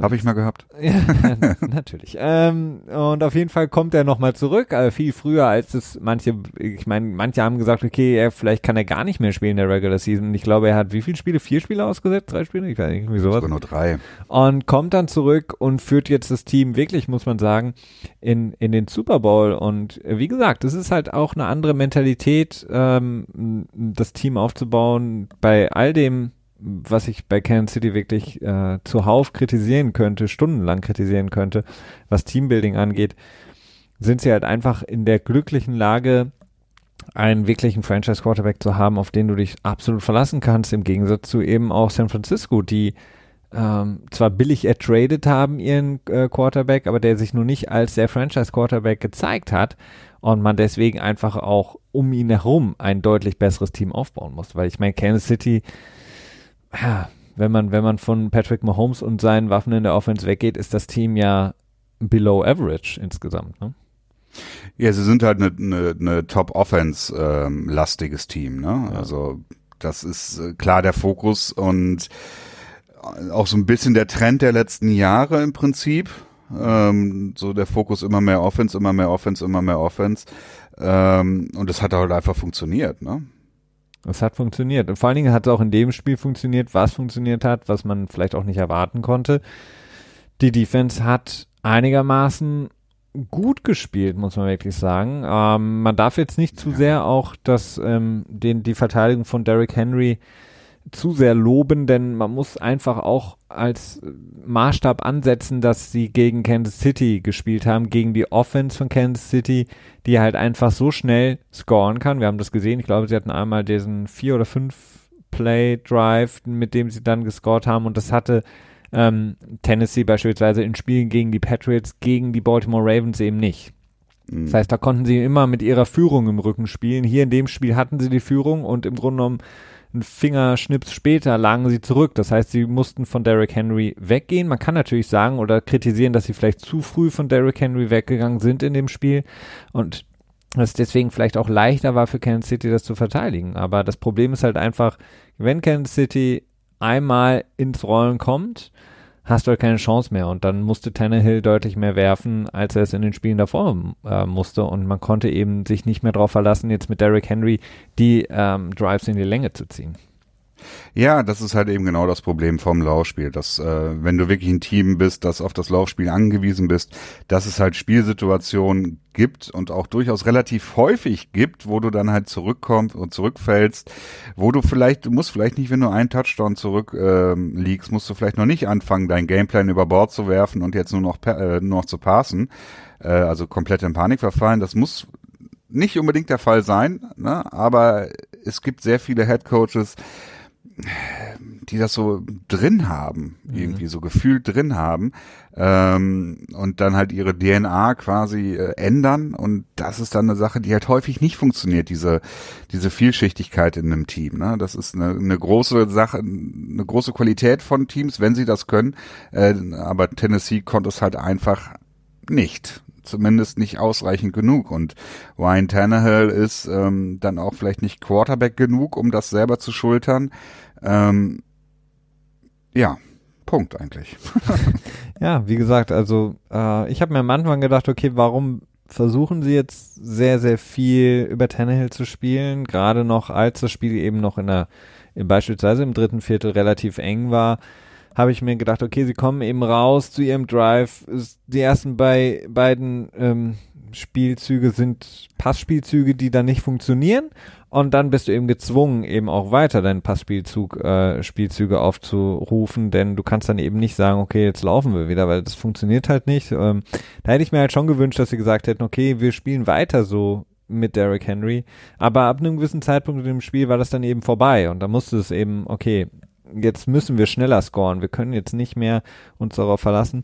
Und da war es dann eben so ein bisschen vorbei. Und da muss man natürlich dann auch ähm, Lob und Respekt zollen. Ähm, Kansas City, deren Verteidigung natürlich über das ganze Jahr hinweg immer kleingeredet wurde, logischerweise auch im sozusagen im Schatten dieser Offense immer unterwegs ist. Das haben sie dann sehr, sehr gut gemacht. Nichtsdestotrotz ähm, die Aussagen beispielsweise von Frank Clark, den sie ja neu geholt haben zur Saison, dass das die beste Defense in der Liga sei und sie Sachen geschafft haben, die andere eben nicht geschafft haben und dass es relativ einfach wäre, Derrick Henry zu tackeln. Ähm, wir sind dann etwas ja, gut, übertrieben. da sollte man nicht zu viel dann drauf legen, denn man kann sich auch gerne nochmal an das Spiel in der Regular Season erinnern, in dem ähm, genau dann, nämlich im dritten und vierten Viertel, Derrick Henry die ähm, Defense von Kansas City komplett überrannt hat und komplett auseinandergenommen hat. Nur leider war äh, Tennessee in diesem Spiel einfach nicht mehr in der Lage, was ähm, den Spielverlauf anging, eben genau das gleiche zu machen, sondern da mussten sie jetzt sagen, okay, wir müssen jetzt mit Tannehill schnell scoren. Gibst du, du bist doch nur angepisst, dass äh, Earl Thomas angesickt wurde von der Seite, oder? Nachdem Earl Thomas, äh, Thomas großspurig gesagt hätte, so, ah, ich habe nicht das Gefühl, dass die Patriots wirklich Lust hatten, Derrick Henry zu tackeln. Und dann kriegt er eine Woche später selber so einen Stiffarm äh, ab, der extrem unglücklich aussieht. der sah so aus, als wäre er, würde er für Derrick Henry blocken. So ungefähr, ja. Zum Bild, der sieht so aus, als würde er versuchen, Derrick Henry den Weg zu ebnen. Nein, ja, das war natürlich ein sehr, sehr unglückliches Bild. Ja, ein bisschen, nee, aber, salty.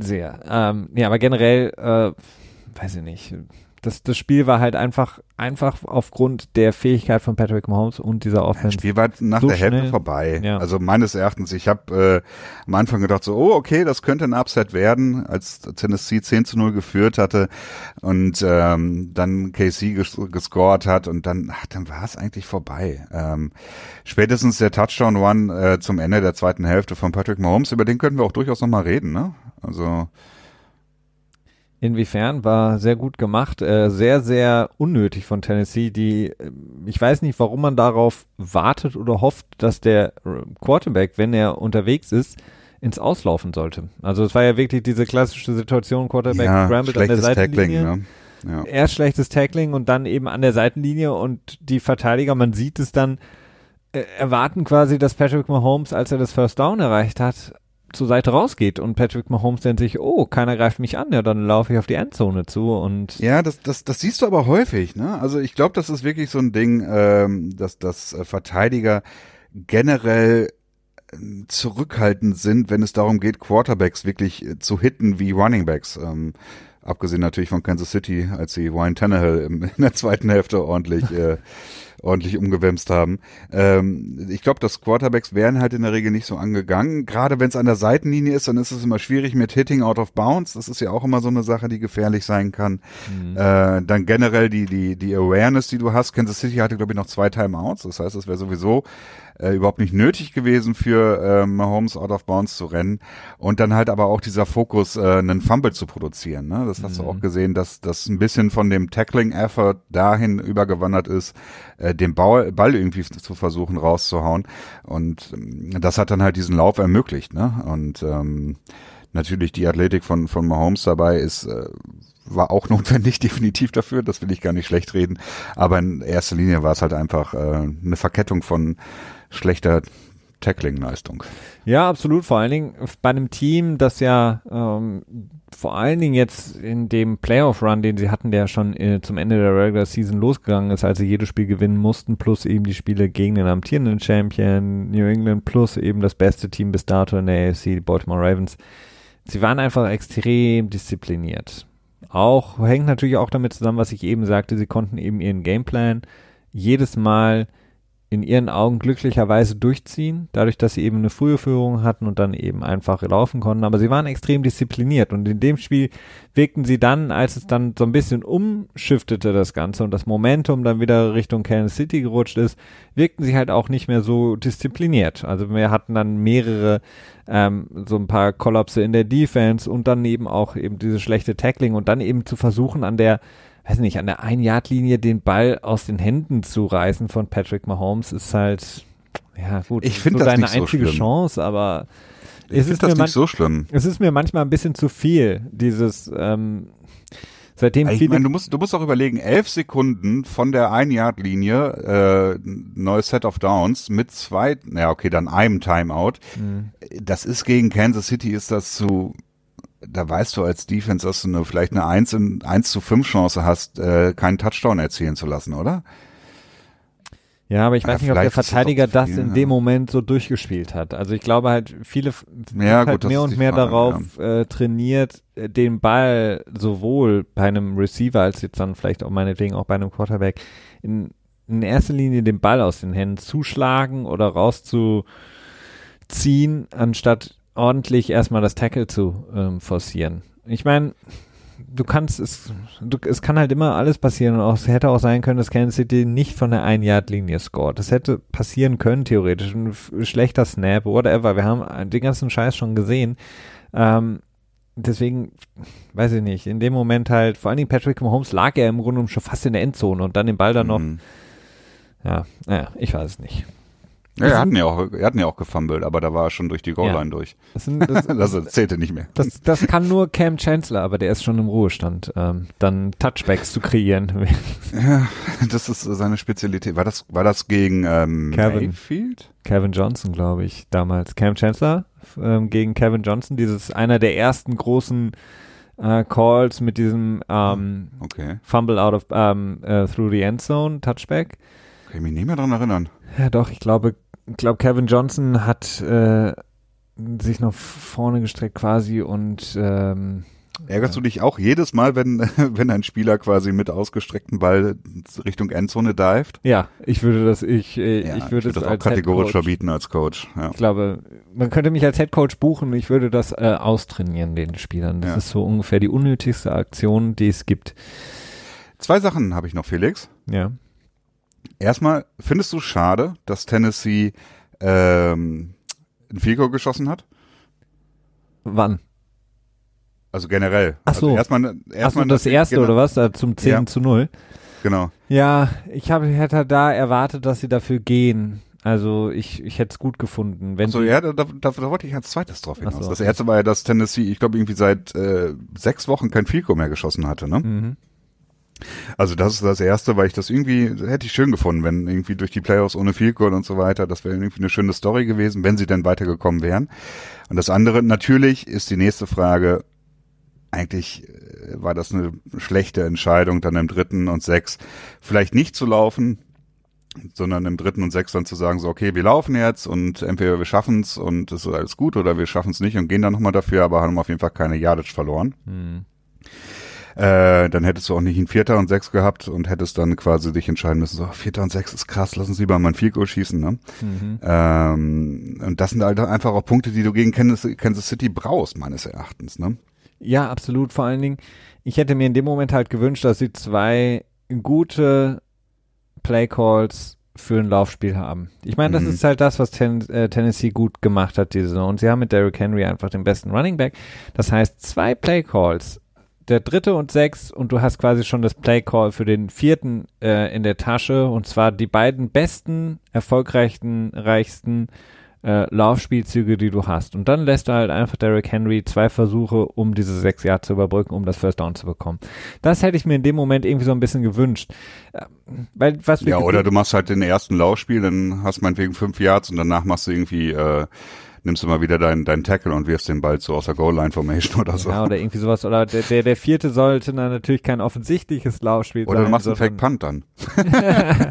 oder Scheint ja gut zu funktionieren. irgendein Delayed Handoff, irgendein Spielzug, der gut funktioniert mit Derrick Ja. Henry, nicht Dion Lewis und ähm, denkst, lässt Kansas City denken, dass du passt im vierten, aber dann eben doch läufst. Also das hätte ich mir irgendwie gewünscht, Weil das ist das, was, was sie können. Das ist ihr so ein bisschen ihre Identität gewesen. Und da hätte ich mir das schon gewünscht, dass sie dann mit 14 zu 0 das Spiel anführen.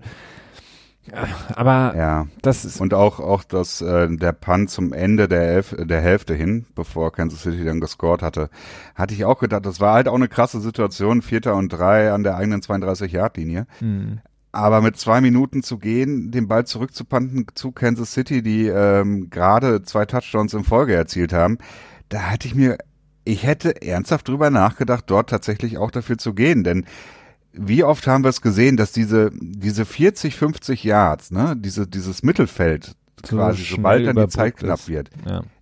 Weil einfach Prevent Defense gespielt wird, ne, get the fuck back und everything is alright und so weiter. Und diese 40, 50 Yards, die sind nach 30 Sekunden immer überwunden, so gefühlt, ne. Das ist heutzutage überhaupt gar kein Problem mehr. Ja. Und deswegen hätte ich in der Situation wahrscheinlich, äh, wäre ich dafür auch dafür gegangen. Und ich habe so ein bisschen das Gefühl, wirklich mittlerweile, das ärgert mich so tierisch, dass diese ganzen Coaches nicht dafür gehen, damit sie danach in den Medien nicht kritisiert werden, wenn es nicht klappt. Weißt du? Ja, und und- das ist so, äh, Und vor allen Dingen, du musst, man muss ja auch bei Kansas City sagen, egal wo Kansas City auf dem Feld startet mit dem Drive, die brauchen drei Spielzüge, dann sind sie in Field Goal Range. Und dann haben sie Ja. einen sehr, sehr guten Mhm. Kicker. Also es ist halt bei Kansas City muss man sich das wirklich ganz genau überlegen. Vor allen Dingen ist es so super viel Zeit. Zwei Minuten, zwei Ja. Timeouts. Das ist, äh, also, du kannst ja gar nicht mehr, das ist eigentlich schon fast zu viel Zeit. Ne? Ja. Wo du dir denken musst, okay, lass uns mal ein bisschen Zeit verbrennen, damit wir nicht noch selber eine Possession abgeben am Ende, ne?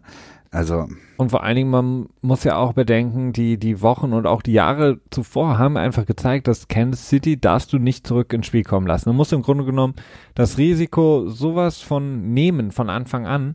Denn wir haben es gegen Houston gesehen, das war natürlich auch, Mhm. Houston kann man jetzt vielleicht auch nicht als Beispiel heranziehen, aber beispielsweise das letztjährige AFC Championship Game.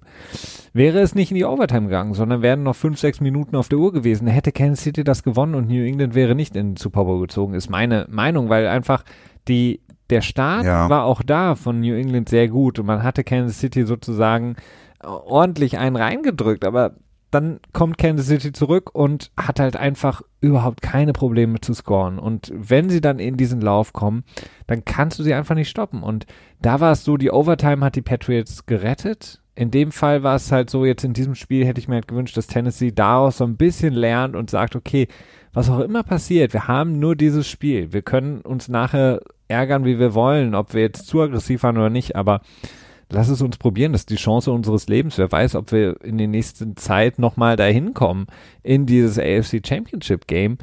Volles Risiko. Und ähm, das hat mir so ein bisschen dann gefehlt, weil du hast sonst keine Chance. Also wenn du, wenn du den Ball zurück zu Kansas City äh, in, in, zu McCall Hartman puntest, hast du entweder einen guten Punt-Return oder dann kommt eben Patrick Mahomes und braucht zwei, drei gute Spielzüge von Eric Bieniemy und ist äh, mindestens in Field Goal Range.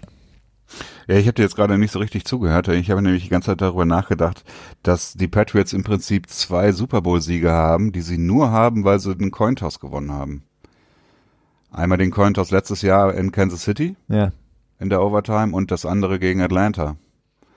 Wobei Atlanta ist vielleicht so ein bisschen debattierbar, ob Atlanta es dann quasi in der Overtime geschafft hätte, auf einmal wieder die Offense anzuwerfen.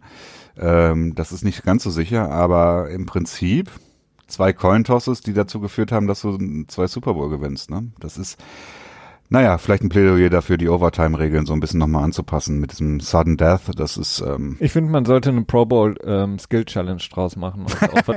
ja, das ist auch gut. also jedes Team äh, darf irgendwie, spielt erst eine Runde Dodgeball. Ähm, dann gibt's irgendwie so Precision Passing von den beiden Quarterbacks.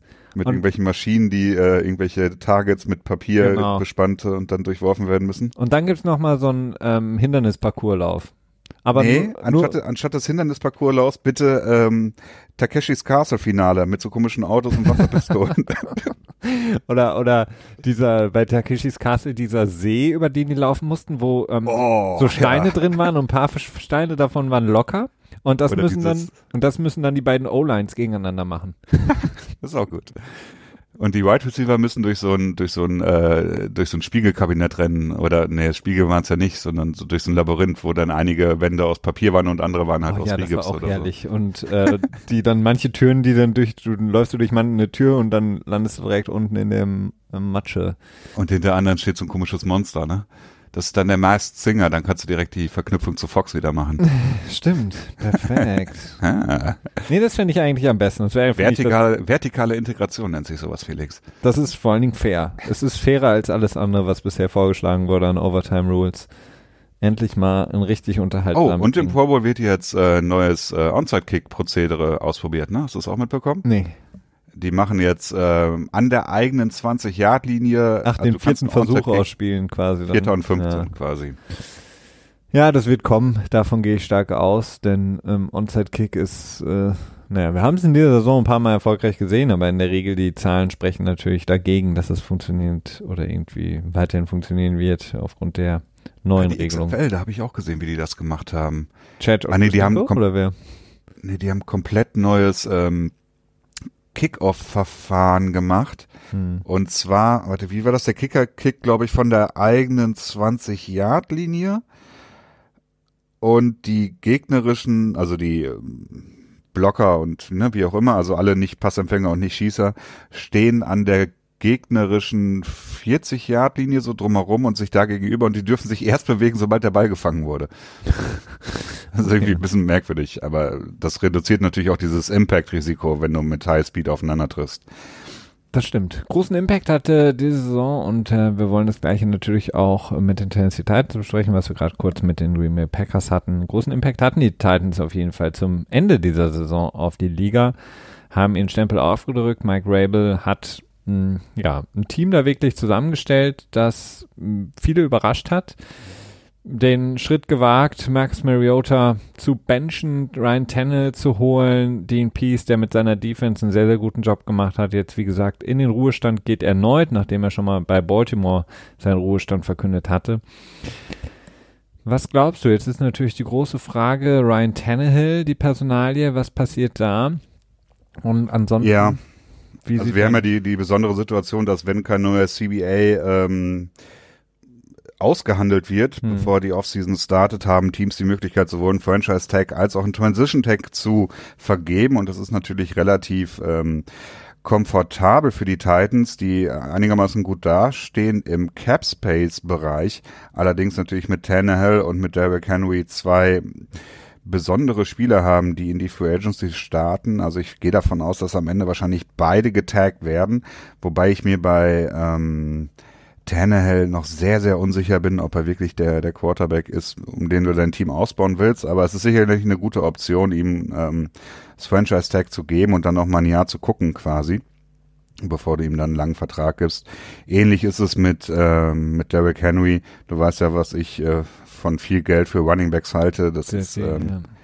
da würde ich dann eher sagen, okay, dann gib ihm einmal irgendwie einen Transition Tag und entweder handelt ein anderes Team Vertrag aus und du kannst es matchen oder sagst, okay, schau mal V so ungefähr. Schau mit V. Ja, es ist total, es ist total blöd, aber irgendwie ist es bei mir auf dem Kopf drin, dieser Ausdruck. Okay. Das reimt sich irgendwie so schön.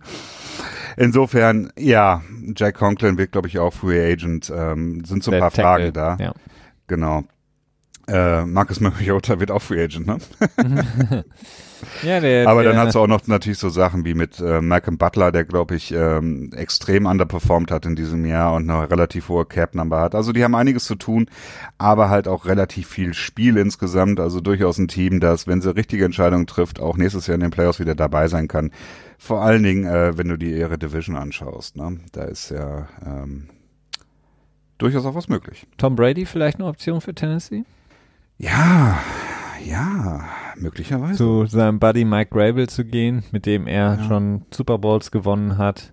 Ein Team, das zumindest eine ähm, äh, wirklich in der Offense gute junge Spieler hat, mit natürlich Brown, auch Corey Davis. Äh, vielleicht kommt ja auch Delaney Walker nochmal zurück als Tight End. Humphreys, ne? Humphreys haben sie noch. So der, der Wes Welker, Julian Edelman-Ersatz. Genau, möglich, möglich. Wobei ich jetzt kein, nicht weiß, ob ähm, das dann so die Location ist, in der sie wohnen möchten. Oder ist es vielleicht doch Ja. Oakland, denn er hat sich ja. Ich kürzlich habe hab erst gehört, dass die, Mark Davis getroffen. die, die bunten Blätter, diese Ärzteheftchen, äh, schon irgendwie großartig spekulieren, dass äh, die Ehekrise zwischen Tom Brady und Giselle Bündchen, Ah, insofern, wer weiß, wer weiß. wer weiß. Vielleicht haben sie deswegen das Haus verkauft, weil sie quasi ihre Assets äh, verflüssigen müssen für die für die Scheidungskosten. Ah, okay, ja gut, das könnte natürlich sein. Wer weiß das schon. Ähm, damit soweit. Wir werden, wie gesagt, natürlich auch in der nächsten Woche hört ihr uns. Wir bleiben dran. Wir sind natürlich auch vor allem. Dachte, wir reden noch ein bisschen über Werbung, Felix. Ja, wir reden ja auch noch darüber. Ich wollte nur schon mal diese Spiele, Ah, die Spiele. ich dachte, du machst hier schon schon Feierabend hier.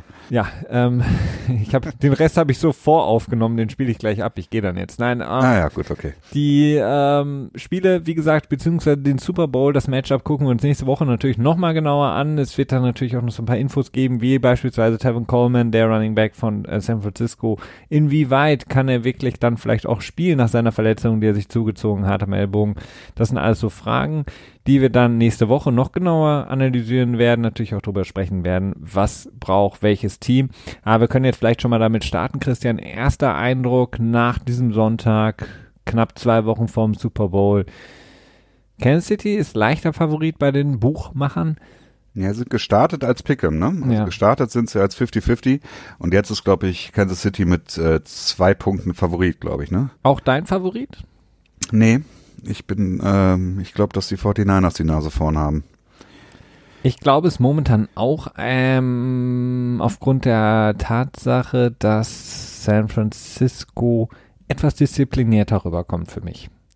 Äh, bei Kansas City nicht nur, dass sie jetzt zweimal hintereinander in den wichtigen ähm, Playoff-Spielen in diesen äh, Win-or-Go-Home-Games zweimal zurücklagen, sondern Mhm. sie haben sehr, sehr viele Penalties kreiert, unnötige Penalties, von False Start zu Ja. Offside. Ich verstehe nicht, warum sie das, also in, im letzten Jahr hatte sie gekillt, die Ford, sein Offside-Penalty gegen die Patriots und jetzt in diesem Spiel wieder mehrere Offside-Penalties. Ähm, sie wirken auf mich teilweise relativ, ja, undiszipliniert insgesamt als komplettes Team.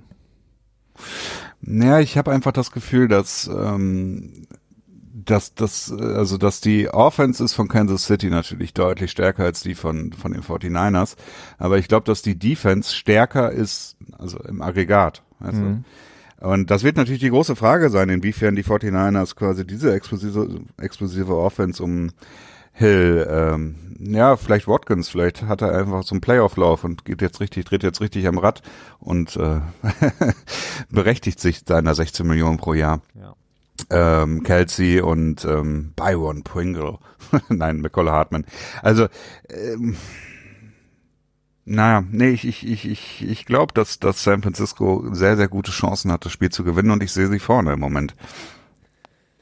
Mal schauen, vielleicht ändert sich das bis zur nächsten Woche. Wir sind gespannt und jetzt, äh, the stage is yours, Christian. Was hattest du noch im... Ähm, ja gut, Werbung können wir vielleicht sogar nochmal auf nächste Woche schieben. Aber ich habe eine Frage an dich. Aber was war das mit der Werbung? Was speziell? Ähm, ich bin ein großer, ja, großer ich, ich Fan. hatte irgendwie, der Werbung. irgendwie ich finde diese, es ist alles so absurd, diese ganze Werbung irgendwie. Es ist so, weißt du, ich, ich, mir ist das irgendwie aufgefallen, ich gucke mir Werbung an und dann machen die sich immer so super viel Werbung, äh, viel Mühe, irgendwelche Autos ins, ins, ins rechte, äh, rechte Licht zu rücken. Und ich gucke mir die Werbung an und ich habe die schon so oft gesehen und ich weiß nie, welche Marke das ist. Weißt du? Dann hast du da irgendwie irgendwie so eine so eine komische ähm, Pickup-Truck-Fläche, die dann irgendwie mit Aluminium Military Grade Steel oder was auch immer gemacht ist. Ja. Und ich habe keine Ahnung, von welchem Hersteller das kommt. Und ich frage mich, das ist doch eine super schlechte Werbung, wenn ich nicht weiß, welche welche Marke das ist, oder? Du bist ja auch nicht die Zielkundschaft. Die Kundschaft, die weiß schon, welche Marke das ist. Möglicherweise. Aber auch, aber auch irgendwie so ein VW Passat oder so, wenn er da irgendwie gemacht wird. Ich weiß nie, was das für ein Auto ist. Und das ist doch irgendwie, ach, keine Ahnung. Naja, ähm, Okay, äh, das, und, und Bud Light Seltzer. ich glaube, So, ich weiß nicht, also, äh, das ist so der, der, ja, der Inbegriff der, unserer Zeit irgendwie. das artet auf jeden Fall doch aus, dieses Werbungsthema. Dann äh, verschieben wir es nochmal auf nächste Woche. Was Analytics habe ich noch eine Frage. Ja, dann bitte. Was ist besser, deines Erachtens instinktiv? Ja. First and Ten oder Second and One? Second and One Mhm. oder First and Ten? Genau. Second and One. Ah, siehst du, haben wir doch sogar dieselbe Meinung. Ich habe das jetzt irgendwie gelesen, dass das jetzt auch irgendwie analytisch irgendwie nachgewiesen wurde äh, von von den ganzen Nerds, die im, im Keller ihrer Mutter sitzen. Äh, schreiben. genau, keine Ahnung. Ja. Ähm, und ich hatte mich gewundert, ich habe diese, das hatte ich schon vor fünf Jahren oder so im Gefühl gehabt, dass es super geil ist, ein Second in One zu haben. Ähm, und war damals auch schon überzeugt, als ich noch gar nicht in diese Zahlen reingegangen bin und EPA und was auch immer. Ähm, und es wundert mich und es wundert mich auch immer wieder, warum im Second and One nicht häufiger mal das klassische Play-Action D-Pass probiert wird. Also irgendwie finde ich komisch. Ja, weil Teams einfach so so nervig gepolt sind immer noch, beziehungsweise die Playcaller, weil sie im Grunde genommen immer noch in der eigenen Hälfte diesen Sicherheitsaspekt ähm, nehmen wollen und im Grunde genommen siehst du diese Spielzüge ja fast nur wirklich so in der Mitte, so zwischen, zwischen ja. den beiden 40-Yard-Linien so ungefähr. Da hast du dann Second and One und dann kannst du im Grunde genommen 100 Dollar draufsetzen, dass es jetzt irgendein Play-Action Pass wird mit Ziel, direkt in die Endzone zu kommen oder so. Oder zumindest irgendwie ein großes Play zu generieren. In der eigenen Hälfte sind die sind insgesamt halt einfach noch so diese, ja, so ein bisschen so eine verbohrte ähm, konservatives Playcalling, dass man eben sagt, okay, lass uns jetzt erstmal einen guten, sicheren Spielzug machen, dass wir das First Down haben. Ja, also es ist, ähm, ich glaube, dass Playcalling immer noch bei sehr, sehr vielen Teams extrem durch Angst dominiert ist, ne?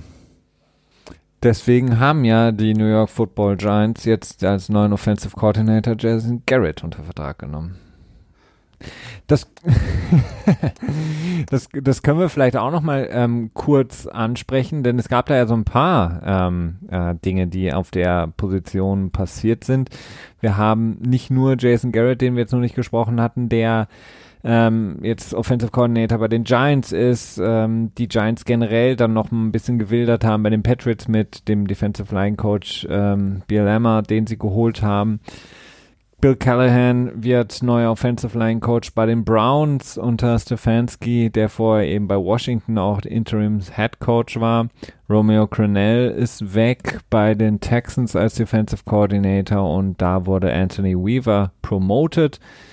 Ähm, da gibt es auf jeden Fall momentan einige Sachen, die auch noch ähm, in den letzten Tagen passiert sind auf die wir ähm, gucken werden, logischerweise auch noch mal in der Offseason, aber vielleicht die wichtigste Personale, über die wir noch nicht gesprochen haben, Christian, ist Luke Kuechly, der ähm, zwischen unseren beiden Episoden seinen Ruhestand erklärt hat. Einer der, der sich so ein bisschen einreiht in diese Riege derer, die relativ früh ihre Karriere beenden, obwohl sie eigentlich ja um, Top-Level sozusagen sind. Also jetzt nicht mehr im, im, im Herbst ihrer Karriere, sondern eher noch im Frühjahr, Sommer ihrer Karriere, ähnlich wie Chris Borland, der diese großartige Saison als äh, Mittellinebacker hatte bei San Francisco und dann in Ruhestand gegangen ist wegen Concussion-Problemen.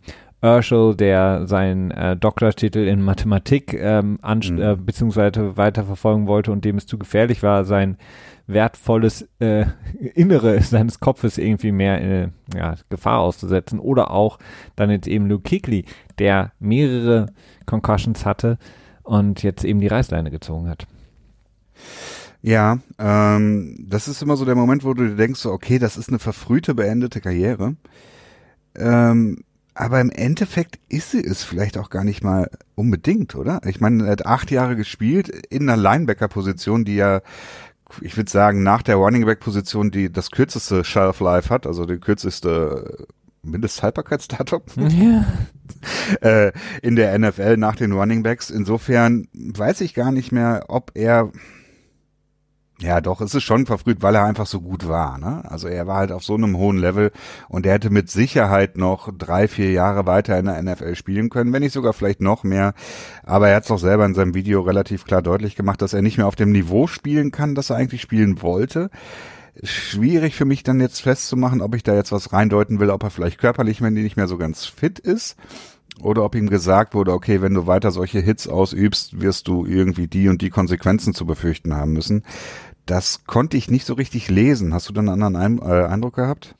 Ähm, naja, im Grunde genommen, das, was ähm, ja bei seiner letzten Concussion, also Gehirnerschütterung, die er hatte, rausgekommen war und deswegen sah man ja auch diese Tränen, als er damals mit dem Kart abgeholt wurde vom Spielfeldrand, war eben schon die Warnung, so wurde zumindest im Nachhinein das berichtet, von Ärzten oder eben Leuten, die sich damit auskennen, die gesagt haben, okay, du darfst im Grunde genommen diese Form, diesen Grad äh, von Gehirnerschütterung verkraftest du nicht mehr. Das darfst du nicht mehr einkassieren. Und er wusste, glaube ich, schon, das ist jetzt im Grunde genommen der letzte, die letzte rote Flagge, die gehisst wird. Wenn es nochmal passiert, bin ich wahrscheinlich raus. Und ich glaube, er wollte diesem Schritt vorausgehen und sagen, okay, bevor es jetzt in der kommenden Saison oder der übernächsten Saison, was auch immer, irgendwann passiert, dieses Risiko möchte ich nicht eingehen, weil ich weiß, was auf dem Spiel steht. Und plus, er hat es ja auch in seinem Video gesagt, jetzt ist natürlich jetzt auch ein bisschen der Moment gekommen, wo ein Break leichter ist. Das Team ist im totalen Umbruch, neuer Head Coach. Ähm, das Team, das er, in das er reingedraftet wurde, ist ja so nicht mehr existent. Ähm, sie hatten ihre größte Chance auf den Super Bowl. Die wird jetzt in den nächsten Jahren, wenn man ehrlich ist, wahrscheinlich nicht mehr so auftauchen. Von daher ist es jetzt für ihn, glaube ich, so der Moment, wo er sagen kann, okay, will ich jetzt diesen Umbruch mit dem Team nochmal mitmachen, mhm. meine, meine, meine Gesundheit aufs Spiel setzen oder sage ich, jetzt, wo der Moment gekommen ist, habe ich es noch in der Hand und kann selber rausgehen. Er hat ja auch immer diesen, ich habe mich das vor einem, vor einem Jahr oder so habe ich das mal nachgelesen, weil ich diesen komischen Halbring, den er seit der letzten Gehirnerschütterung um den Hals trägt, äh, der ja angeblich, das ist so eine shady Firma, ich weiß nicht, ob Alex Guerrero die irgendwie co-founded hat, aber auf jeden Fall versprechen die eben Gehirnerschütterung zu reduzieren. Ich habe keine Ahnung, wie das funktionieren soll. Das ist wirklich sehr, sehr fragwürdig. Es gibt auch Wasser, das du trinken kannst, das Gehirnerschütterung. das, das, das hat Kuechly ja getragen in den letzten Jahren immer. Ähm, keine Ahnung, also ja es ist, es glaube ich, einfach so diese Angst, den, den Kopf einfach ähm, nicht mehr sauber da rausziehen zu können aus dieser Schlinge NFL. Ja, ja, ich meine, ähm, wir haben es jetzt ein paar Mal gesehen, dieser Trend ist so ein bisschen zurückgegangen. Wie hieß nochmal der, war das ein Cornerback von den 49ers, der nach einem Jahr Rookie-Season quasi hm. schon in Ruhestand gegangen? Ja, das war ist? Mittellinebacker, Chris Borland war das. Der undersized Linebacker. Da wäre noch ein anderer gewesen. Ähm, Nee, also der, der prominenteste war eben Chris Borland, der, ah, okay. ähm, glaube ich, die Liga angeführt hat in Tackles, eine wirklich großartige ja. Saison hatte, ähm, Patrick Willis und so weiter vergessen gemacht hat und dann einfach ähm, gesagt hat, okay, nö, ist mir zu gefährlich. Ich hatte in dieser Saison zwei, drei Concussions, die quasi nicht reported wurden. Das möchte ich nicht und ciao. Hm. Ja, aber für die Panthers ist jetzt natürlich ein kompletter Umbruch irgendwie. Ne? Also ja. die Cam Newton-Frage, die immer noch offen ist, und so richtiges Commitment hat man jetzt auch noch nicht gehört aus, äh, aus Carolina ihm gegenüber. Er hat jetzt noch ein Jahr Vertrag, aber die Frage ist, äh, ob sie ihn vielleicht wegtraden wollen oder nicht oder als äh, quasi nur noch ein Jahr ihn äh, spielen lassen, aber schon hinter ihm jemand vielleicht dann groomen, den sie vielleicht im Draft holen. Ähm, es ist alles sehr offen. Dann haben wir jetzt die neue Headcoaching-Situation mit Matt Rule, der naja, seinen Stempel der Organisation wird aufdrücken wollen. Ähm, einiges los bei Carolina. Ähm, tja, im Prinzip ist aus dem Jahr von 2015 auch nicht mehr viel über, ne? Ja, deswegen ist ja eben der Schritt ja. für ihn leichter jetzt geworden. Kann gut sein, ja, kann gut sein. Aber ja, war eine ziemlich ziemlich starke Karriere, die er hingelegt hat. Also wirklich schon ein Spieler gewesen, der äh, sehr dominant war, viele Pro Bowls hatte, All Pros ähm, Defensive Player of the Year. Also eine großartige Karriere, äh, dazu ein sehr schöner Name. Küchli hört sich an wie so ein kleines äh, Schweizer Kuchenteil. ja. Also ja. Äh, ja. Eine Küchli. Genau, großartige Karriere. Damit Soweit von unserer Seite sozusagen Part 1 Super Bowl Edition 100 Jahre NFL vom NFL Tuesday hier. Wir sind dann wie gesagt in der kommenden Woche wieder für euch da, werden dann natürlich nochmal genau auf den Super Bowl zu sprechen kommen, aber auch schon mal nach vorne schauen weiterhin auf die kommenden Wochen und Monate nach dem Super Bowl. Macht's gut, wunderschöne Woche, bis dann, ciao ciao.